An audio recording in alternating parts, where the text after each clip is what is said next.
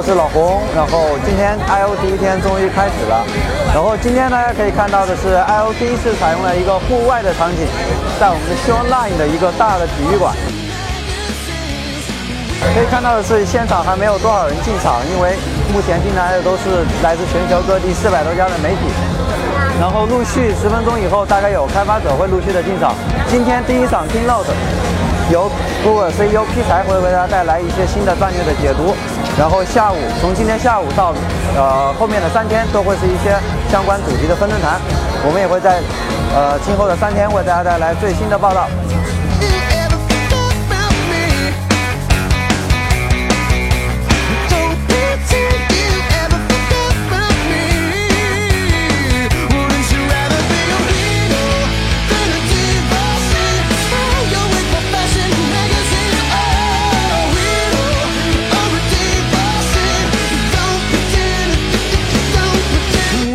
今天第一天的 I/O 大会已经结束了，然后可以看到的是，Google 它有准备要全面接管你的智能生活，包括它的智能家居、VR，还有等等的一些智能服务。但是呢，也有很多人吐槽说，Google 在模仿自己的竞争对手，推出了一个一个相仿的产品。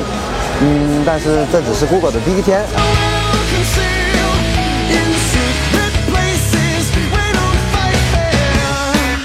但今天就我们在现场对国内外开发者的采访来看，虽然 Google 没有发布像 Google Glass 这样酷炫的产品，但这次发布的 Firebase Angel Studio 对开发者而言无疑是重大的利好消息。下面让我们听听开发者们具体是怎么说的。呃，我觉得可能确实可能没有之前再再往前的那一届，就比如说 Google Glass 跳伞的这么这么这么 impressive，但是呃，这边其实给我们开发者带来的确实有很多很实在的东西。就比如说这个 Instant Apps，这个跟天气应用非常非常强相关。然后比如说这里面还提的这个 Firebase 这一套东西。Unveiled a lot of products today, and they were all they were all pretty impressive in their own way. There wasn't there wasn't a lot of splashy stuff like there was with uh, Google Glass a few years ago,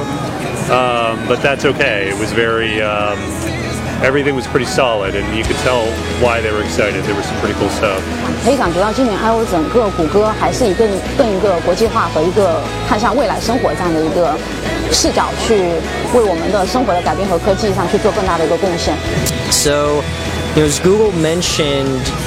casually, they were trying to go back to their roots actually, and. Uh, you know, I remember the, the early days, it was very engineering focused. So I think they're, they're doing a good job of that, restructuring things, you know, adjusting the way they're marketing the event and, and the highlights. Uh, the biggest difference is just, you know, all the, the original developer day thing in 2007, which I didn't attend, that was hosted somewhere in Mountain View in Google, I think. 这次会其实虽然大家会觉得好像它的这个没有发布什么特别让人震撼的硬件的产品啊，或者是在软件层面也没有让人觉得有一个全新的什么什么东西，甚至在 AI 层面，大家觉得是不是一个 Google Now 的一个翻版的延展？我觉得其实这件事还是要用一个新的思维去看。就 Google Now，如果我们现在看的话，它可能是当年在机器学习、人工智能的非常早期的这样的一种实验性的产品。那在今天，它在这种重新的通过 Google Assistant，包括 Google Home 等等这样的软件也好、硬件也好，把它给串联起来，其实是 Google 在过去这几年里面在机器学习、人工智能层面的很多的点状的突破，现在被连成一条线，这是一个重要的节点。